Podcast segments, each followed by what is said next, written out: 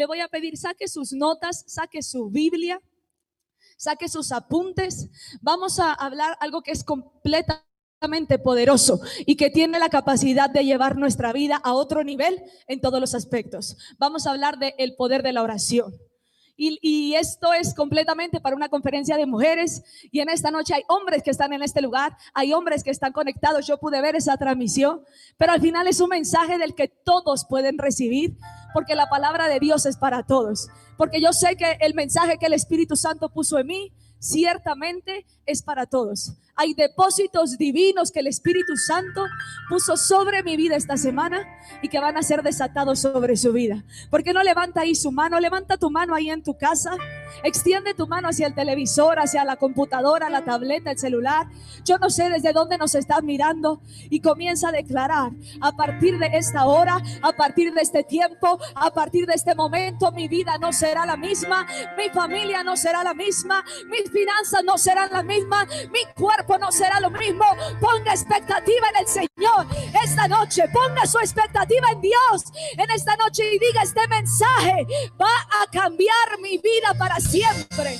No soy yo, es la palabra de Dios que te va a empoderar, que te va a desafiar, que te va a levantar, que te va a impartir en esta noche. Lo mismo que impartió a mi vida esta semana. Yo sé que el Espíritu Santo lo va a impartir sobre tu vida, pero créalo, créalo, no es una conferencia más, no es una prédica más, no es un mensaje más. Son depósitos que el Espíritu de Dios va a impartir sobre su vida. Así es que ahí donde está con sus apuntes, ponga ahí el poder de la oración, la mujer y la oración, porque claro, lo vamos a ligar con, con las mujeres por esta conferencia tan increíble, clamor de Déboras, esta conferencia que levanta a esas mujeres verdaderamente como guerreras, como atalayas, mujeres que velan, mujeres que oran, mujeres que no tienen miedo a nada, mujeres valientes. Así es que voy a hablar específicamente al principio de este mensaje a las mujeres. Si usted es hombre, perdóneme, pero si tiene hijas, si tiene una mamá, si tiene una hermana, usted va a saber por qué estoy diciendo esto. Lo primero que tenemos que entender en esta noche es la función con la cual Dios nos creó como mujeres. Antes de entender cómo orar, antes de entender cómo hacerlo efectivamente, tenemos que entender que Dios nos creó con dos funciones específicas. Y escríbalo ahí. La primera es con la función de ser recibidoras y la segunda es con la función de ser incubadoras. Pastora, ¿qué quiere decir eso? Si usted se fija, el cuerpo natural de la mujer tiene la capacidad de recibir y gestar o incubar lo que recibe o si no, ¿cómo nacen los bebés? Nuestra vida tiene la capacidad de recibir y gestar y dar vida a aquello que recibimos. Y le voy a poner un ejemplo clarísimo. Cuando usted le da algo a una mujer, la mujer siempre se lo regresa multiplicado. ¿Sí o no? Cuando usted le entrega algo a la mujer, se lo regresa crecido, se lo regresa multiplicado, se lo regresa más grande, se lo regresa con vida.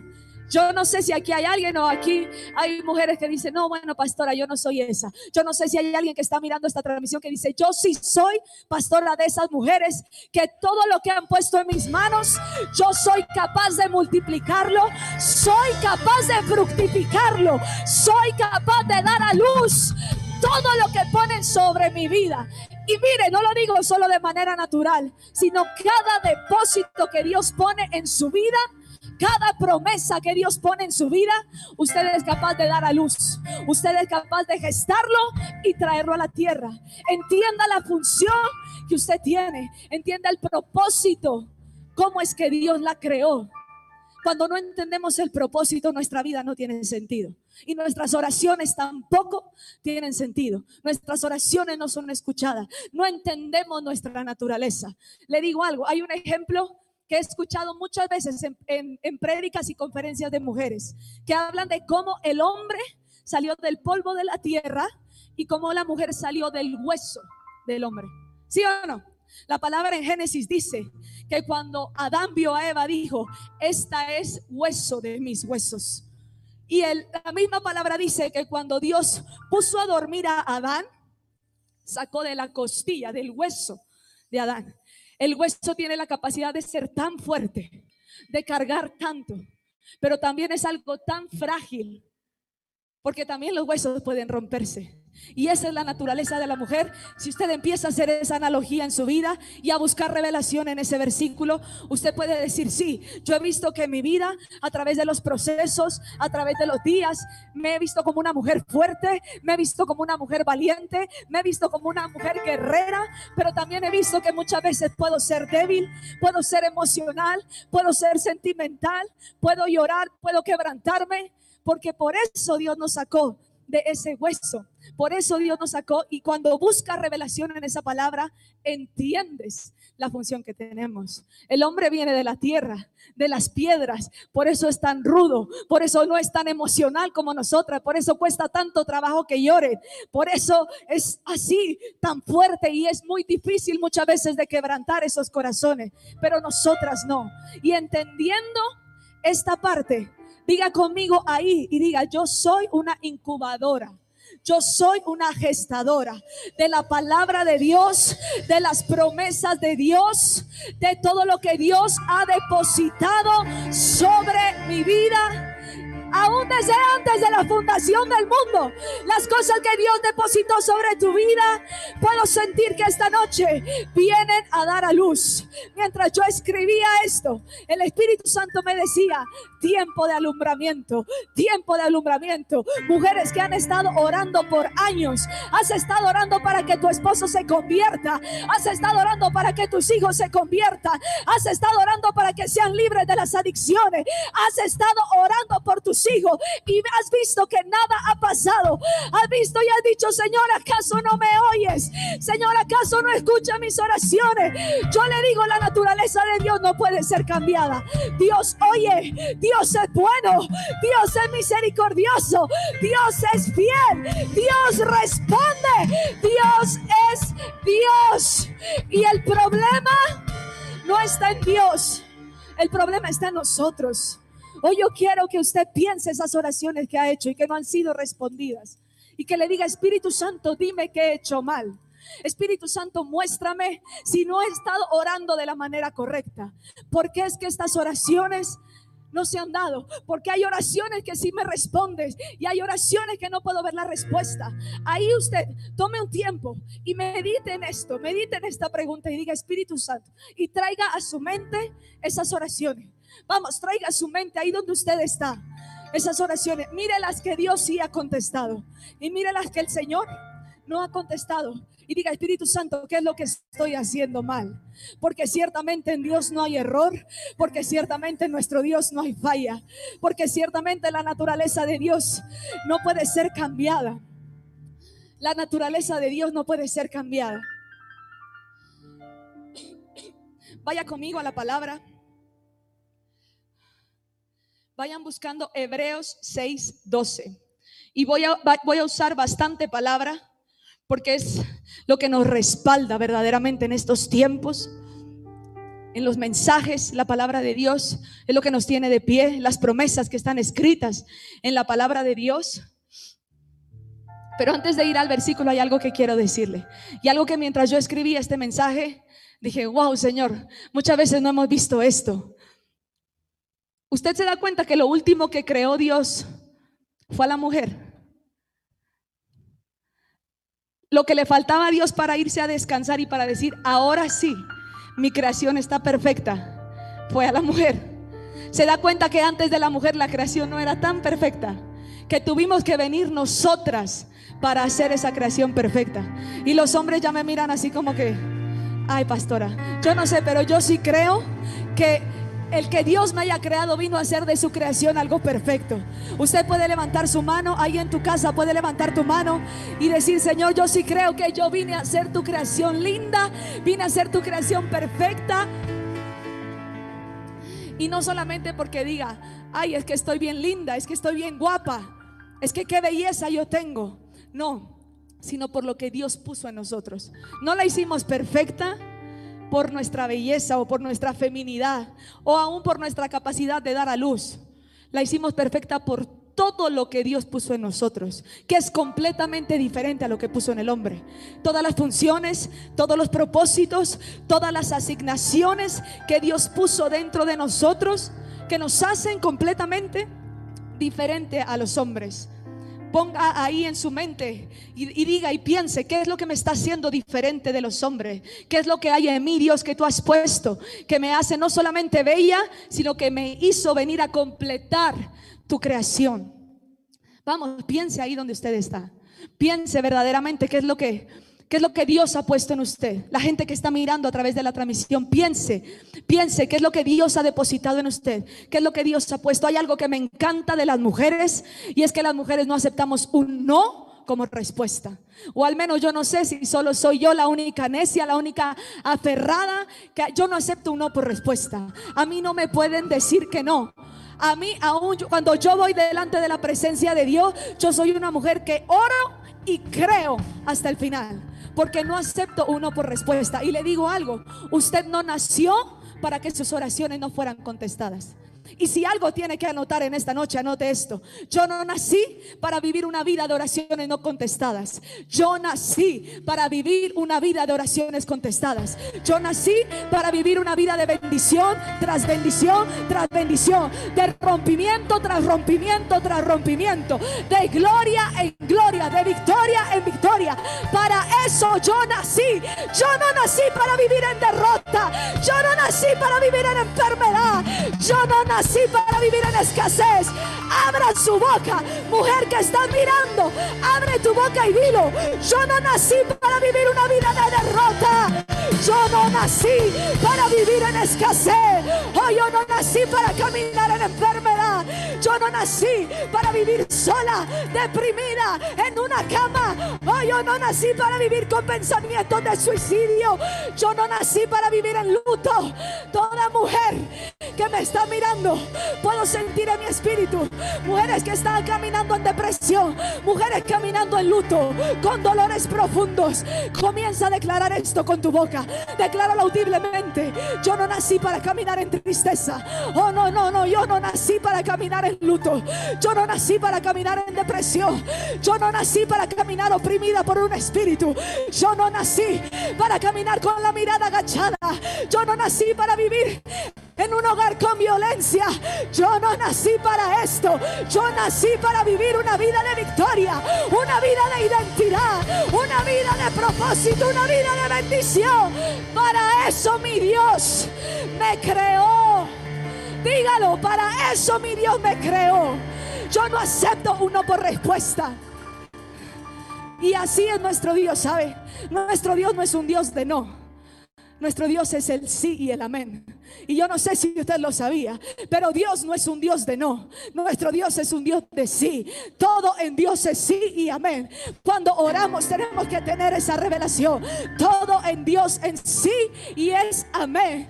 Y yo voy a explicarle cuatro sencillos pasos para que su oración sea efectiva, para que sus oraciones sean contestadas. Mire, si usted se agarra de esto en esta noche, yo le prometo que le prometo que le prometo que no hay oración que, el que usted levante al Señor y que no vaya a ser contestada. Son garantías que están escritas en la palabra de Dios. Póngame toda la atención que usted pueda ponerme con su mente, con su corazón con su mirada, que nada le distraiga. La gente que está mirando, que tus hijos no te distraigan, que el teléfono no te distraiga, que el WhatsApp no te distraiga. Si tú pones atención, te prometo que te prometo que te prometo que tu vida va a ir a un nuevo nivel en todas las áreas y en todos los aspectos. Usted me puede decir, Pastora, usted no me conoce, no conoce mis luchas, no conoce mis batallas, no conoce el tiempo, no conoce los procesos. Yo en mi humanidad no lo sé, pero Dios sí. Dios sabe lo que has estado orando. Dios sabe lo que has estado pasando. Dios sabe por lo que has estado creyendo. La misma Biblia dice que Dios no se olvida de nuestras oraciones. Apocalipsis dice que nuestras oraciones están dentro de una copa. Aún Dios ha mirado cada lágrima y no lo olvida. Tus oraciones no se han quedado en el aire, mujer.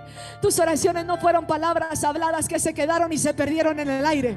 Están ahí en esa copa, listas para vertirse sobre tu vida. Entonces, pastora, ¿qué es la oración? Ahí comenzamos a notar y vamos rapidito. Siempre me dicen que voy rápido Pero es todo lo que el Señor me dio y me gusta entregar el mensaje completo. No me gusta quedarme a medias.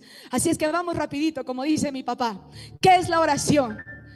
La oración son cuatro cosas para mí. Número uno, el medio por el cual desarrollamos una relación íntima con Dios. Muchas enseñanzas han hablado de esto, aún casas de paz hablan de esto, prédicas hablan de esto. Es el lugar donde desarrollamos una relación íntima con Dios. Número dos, ¿qué es la oración? El lugar, este es mi favorita, donde somos conscientes que estamos delante de Dios. Si usted nunca ha estado consciente de que usted está delante del trono de Dios, usted nunca ha tenido vida de oración. Y ahí me voy a esconder.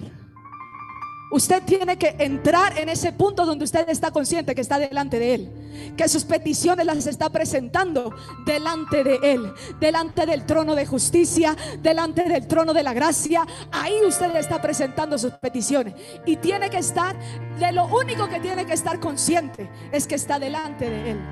Lo demás no importa. Yo siempre predico que cuando adoramos, cuando buscamos de Dios, tenemos que apagar la conciencia. Y de lo único que tenemos que estar conscientes es que estamos delante de Dios. ¿Qué es la oración, pastora? Para mí es un lugar de poder. Hebreos 11:33. Ahí lo puede buscar en su casa, no me voy a detener en ese versículo, pero la oración es un lugar desde donde brota el poder. Es un lugar donde está la fuente de todo poder. ¿Qué es la oración? La oración es el lugar donde la presencia de Dios es conocida y es revelada. ¿Ok? ¿Qué produce la oración, pastora? ¿O qué objetivos tiene la oración? ¿Por qué? ¿Por qué los cristianos empujan tanto a que tengamos una vida de oración? Porque están hablando en todo tiempo, en estos momentos, que tenemos que avivar y despertar nuestra vida de oración. Vamos rapidito. ¿Qué produce o qué objetivos tiene la oración? Número uno, la oración le recuerda a Dios su propósito. Diga ahí, la oración le recuerda a Dios mi propósito. Y es que es en esos tiempos de oración donde le recordamos a Dios tantas cosas, le recordamos nuestro propósito, le recordamos el pacto que tiene con nosotros. Porque si sabe que Dios tiene un pacto con nosotros, ¿verdad? Porque si sabe que nuestro Dios es un Dios de pactos. Y mientras oramos estamos recordándole al Señor el pacto que tiene con nosotros, que no será roto. Él tiene un pacto contigo y no lo romperá. Y es en esos momentos de oración donde le recordamos que hay un pacto vigente que Él tiene con nosotros. Número tres, la oración le recuerda a Dios sus promesas, le recuerda lo que Él habló y lo que está escrito en su palabra. La oración le recuerda a Dios que Él ha preparado un futuro glorioso para su pueblo. La oración, escuche esto, le recuerda a Dios que tú tienes semillas sembradas. La oración le recuerda a Dios el sacrificio que has hecho, el servicio que has presentado, tu adoración, tu alabanza, tus ayunos, cada sacrificio que has presentado, tus diezmos, tus ofrendas.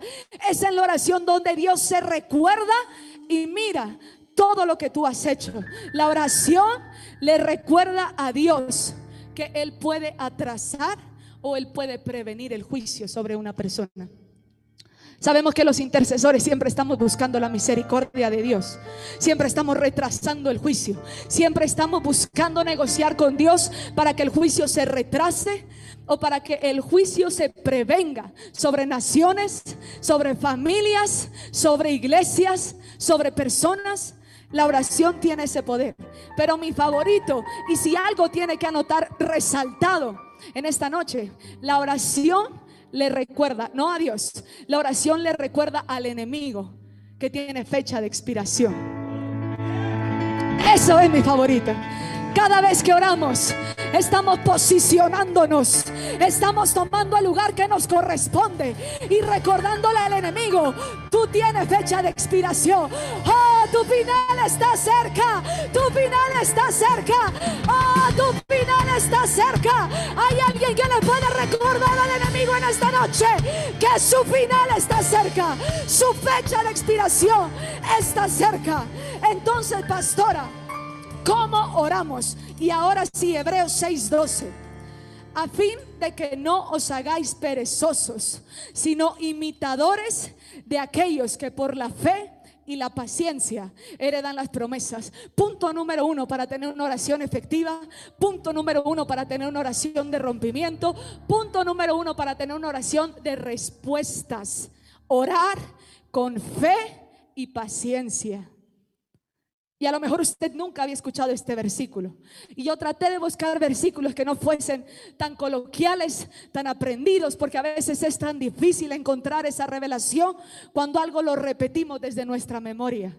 Hebreos 6:12 lo leo de nuevo, a fin de que no os hagáis perezosos, sino imitadores de aquellos que por la fe y la paciencia heredaron las promesas. ¿A qué se refiere este versículo en su etimología cuando está hablando de esa fe? ¿O qué significa la fe?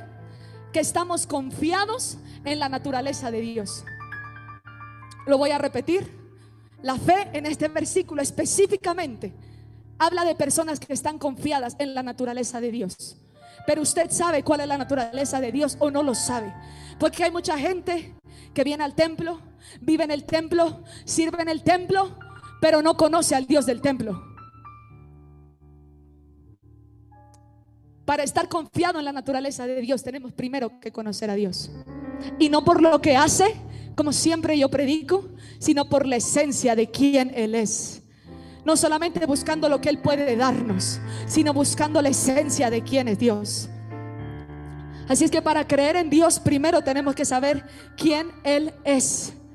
Hay mujeres, y lo pude sentir en mi corazón mientras escribía esto, que les está costando tanto trabajo confiar en Dios porque te decepcionaron, porque te engañaron, porque te fueron infiel, porque te traicionaron, porque te abandonaron, porque tu papá te abandonó, porque tu esposo te fue infiel, porque traicionaron tu confianza, porque tus hijos te abandonaron. Yo no sé cuál sea el área. La vergüenza, heridas del pasado puedo sentir en mi espíritu que no puedes cerrar una puerta en el pasado, que no puedes dejar esa herida atrás que está en el pasado.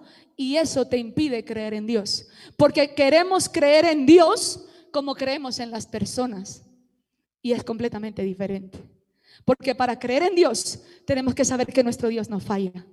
Tenemos que saber que nuestro Dios no abandona, que Él prometió estar con nosotros todos los días hasta el fin del mundo. Tenemos un Dios que aun si fuésemos a las entrañas del infierno, dice la Biblia, Él ahí estaría con nosotros. Yo no sé si usted sabe esto, pero tenemos un Dios que prometió estar con nosotros en todo tiempo, en todo momento, en todo lugar, donde quiera que vas, donde quiera que estás. Hay un Dios que prometió estar contigo para siempre. ¿Y qué significa la paciencia en este versículo, pastora? La capacidad de permanecer. ¿Permanecer ante qué? Permanecer cuando el desánimo quiere venir cuando Satanás quiere traer desánimo sobre tu vida, esas mentiras que te dicen, eso no va a pasar. No, eso nunca va a pasar. Eso no va a suceder en tu vida. Eso es imposible que suceda. Esa enfermedad es imposible que sea sanada. El desánimo viene cuando escuchamos la voz del enemigo. ¿Qué más? Permanecer ante qué? Permanecer ante la duda, permanecer ante el desespero. Muchas veces estamos desesperados por ver el milagro, por ver la respuesta y es lo primero que nos hace tirar la toalla. Entonces la paciencia es la capacidad de poder permanecer. Marcos 9:23. Este versículo puede ponerlo ahí en su refrigerador, en su fondo de pantalla. Dice, Jesús le dijo, si puedes creer, al que cree, diga conmigo, todo. No, dígalo fuerte, todo. Al que cree, todo. Al que cree todo le es posible. Al que cree, hay una condición ahí, pero al que cree ciertamente todo le es posible. Entonces, ¿cómo orar? Lo primero es con fe y paciencia. Número dos, pastora, ¿cómo oramos? Oramos con la palabra de Dios. Y ahí puede decir, bueno, esto yo lo sé, siempre lo dicen. Lo primero que quiero que entienda cuando hablamos de que ore con la palabra de Dios es que usted tiene que conocer la voluntad de Dios para su vida. Gente orando todo lo contrario a la voluntad de Dios. Esa oración nunca va a suceder sobre tu vida. Tú no puedes forzar que sucedan cosas que no están dentro de la voluntad de Dios. Así es que cuando usted pone este punto en sus notas y dice orar con la palabra de Dios, tiene que poner ahí lo primero que tengo que hacer es conocer la voluntad de Dios para mi vida ¿Cómo voy a orar si no sé cuál es la voluntad de Dios para mi vida? Cuando usted conoce esa voluntad, ora esa voluntad y no la suya. Cuando usted conoce esa voluntad puede traer el cielo a la tierra. Cuando conocemos la palabra de Dios, es el arma más fuerte que tenemos en contra del enemigo. La Biblia dice que, la palabra de Dios es una espada. Y no solo una espada, una espada de doble filo. Ahí en tu casa puedes levantar tu mano así y verdaderamente creer que Dios te ha entregado una espada. Vamos, pero despierta, despierta ahí, sacúdete si te tienes que levantar. Levanta tu mano y di, Dios ha puesto en mi mano una espada y no es cualquier espada, es una espada de doble filo que así como está escrita en Hebreos 4:12, tiene la capacidad de cortar y penetrar el alma, el espíritu, la coyuntura, los tuétanos, de discernir los pensamientos y las intenciones del corazón. Mira tu espada. Y te digo algo, que la enfermedad sepa en esta noche lo que tu espada puede hacer. Sabes que tu espada puede cortar esa enfermedad esta noche. Esa palabra puede cortar la maldición esta noche. Esa espada puede cortar la opresión, puede cortar la maldición. Esa espada de doble filo tiene la capacidad de cortar la cabeza del enemigo. Yo no sé si alguien escuchó esta noche esa espada de doble filo que está puesta en tu mano, que Dios ha puesto en tu mano, tiene la capacidad de cortarle la cabeza al enemigo. Esta revelación podría llevarte a otro nivel. Si estabas caminando en derrota, si estabas caminando en incredulidad, si estabas caminando en temor por lo que está sucediendo en el mundo hoy en día, toda opresión que haya venido sobre tu vida, esta revelación de que la palabra de Dios, que es esa espada de doble filo, tiene la capacidad de cortar la cabeza no solo del enemigo, de él y de todos sus demonios. Viene una revelación de victoria. Yo no sé si alguien puede sentir cómo la guerra se empieza a impartir dentro de usted. Yo siento así como que, como que me quemo. Pero de verdad, tome esa espada.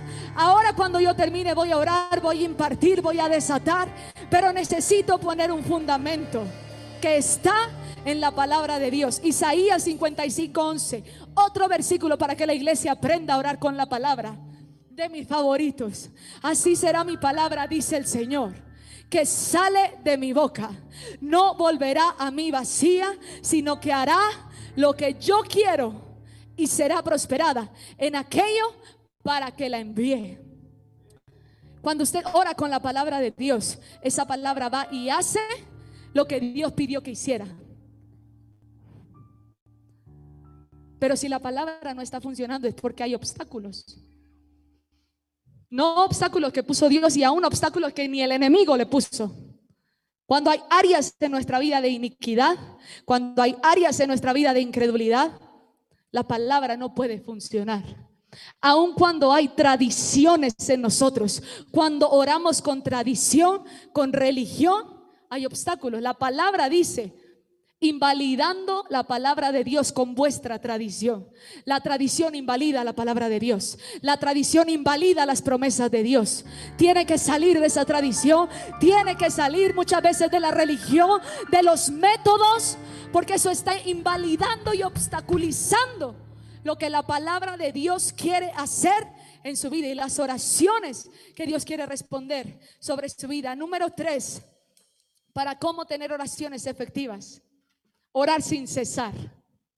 Y también lo sabe y también lo conoce porque Jesús lo dijo, porque la palabra lo dice tantas veces, que oremos sin cesar, en todo tiempo, en todo momento, en todo lugar.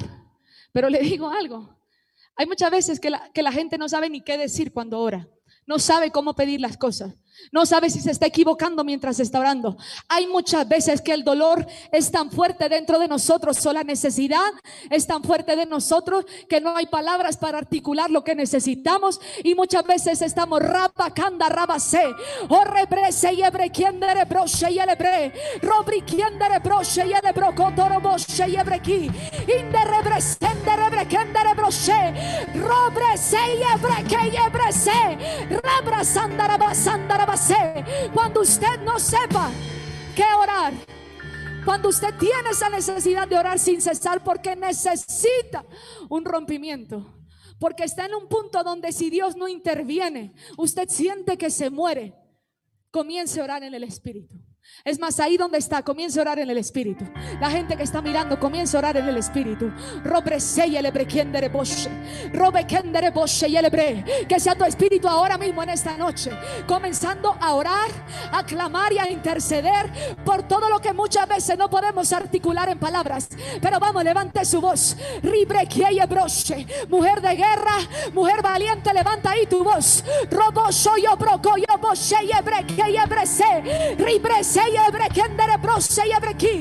inde rebreso yele breshendere brosendere breki robrese yele brocondoro bossi sobre kendere bosse pero no se detenga. Cuando usted empieza cuando usted deja que el espíritu entre que el espíritu fluya. Volvemos a esa analogía del parto. Cuando una mujer está pujando no puede detenerse en medio del parto o alguien aquí me puede decir si puede detenerse. Tiene que seguir pujando. Tiene que seguir pujando. No se puede desanimar en medio del parto. No puede dudar si es que ese bebé va a salir en medio del parto. Sigue pujando. Sigue pujando. Así es lo mismo en la oración. Orad sin cesar. Sigue golpeando. Sigue creyendo. Sigue clamando. Sigue levantando tu voz. Robre se. Ribre se yebro. Shondiribra se Puja.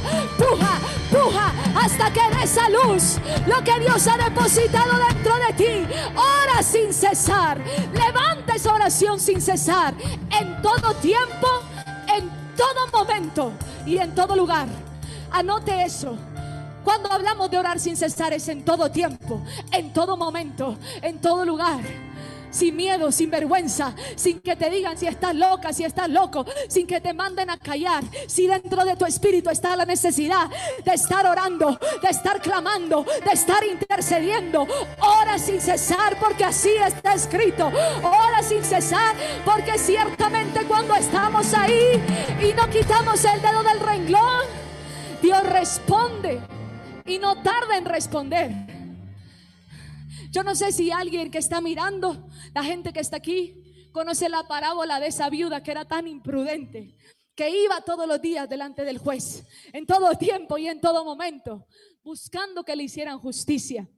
Y terminando ese versículo, Jesús dice que ciertamente el Padre así hará justicia a sus escogidos sin demora, sin retraso, dice esa traducción. Entonces, si hay cosas que se están tardando en tu vida, empuja más fuerte. Sea así como esa viuda imprudente. Ve de día, ve de noche, ve de madrugada, antes que salga el sol, antes que el sol se ponga. Ahí está, Señor, no me voy a ir de aquí hasta que eso suceda. No voy a salir de tu presencia hasta ver que eso suceda. Hasta recibir el milagro, hasta recibir el rompimiento, hasta recibir la respuesta. Voy a orar sin cesar y así como está escrito, harás justicia sin demora.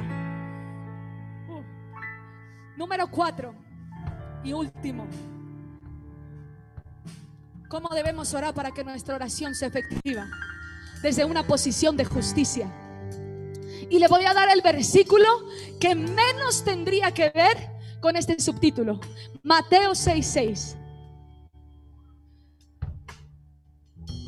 Y fue poderoso cuando el Señor estaba revelando esto a mi vida. Mateo 6:6, léalo conmigo. Vamos, ahí en tu casa, léalo contigo, conmigo. La gente que está aquí, ahí en su Biblia, léalo conmigo. Mateo 6:6. Mas tú, cuando ores, entra en tu aposento y cerrada la puerta, ora a tu Padre que está en secreto y tu Padre que ve en lo secreto te recompensará en público. Voy a regresarme un poquito y repítalo conmigo. Y tu Padre que te ve en lo secreto. Yo no sé, pero a mí sí me da terror que el Señor me mire. Porque muchas veces hay cosas en nosotros y delante de Él tenemos que ser tan genuinos. Delante de Él no puede haber pecado. Delante de Él no puede haber iniquidad. Porque Él no mira el pecado. Él no puede mirar el pecado. Él no puede mirar la iniquidad. Él se resiste y aparta la mirada cuando hay pecado en nosotros. Y muchas veces no estamos conscientes, así como le dije al principio, conscientes de que estamos delante de Él, pero tampoco estamos conscientes que Él nos ve. Él te mira. Hay un versículo en Salmos que, que me apasiona y que dice que, que Dios fija su mirada sobre nosotros. O sea, en todo tiempo, en todo momento y en todo lugar, los ojos de Dios están puestos sobre nosotros. Dios te está mirando en todo tiempo. Dios te está mirando en todo momento. Dios te está mirando en todo lugar también. Si tú fijas tu mirada en Él, Él está fijando sus ojos también sobre ti. Entonces, ¿Cómo caminamos desde una posición de justicia? Entendiendo que cuando vamos a ese lugar secreto, nuestro Padre nos ve. Que no podemos ir con iniquidades, que no podemos ir con engaños, que no podemos ir con apariencia de piedad.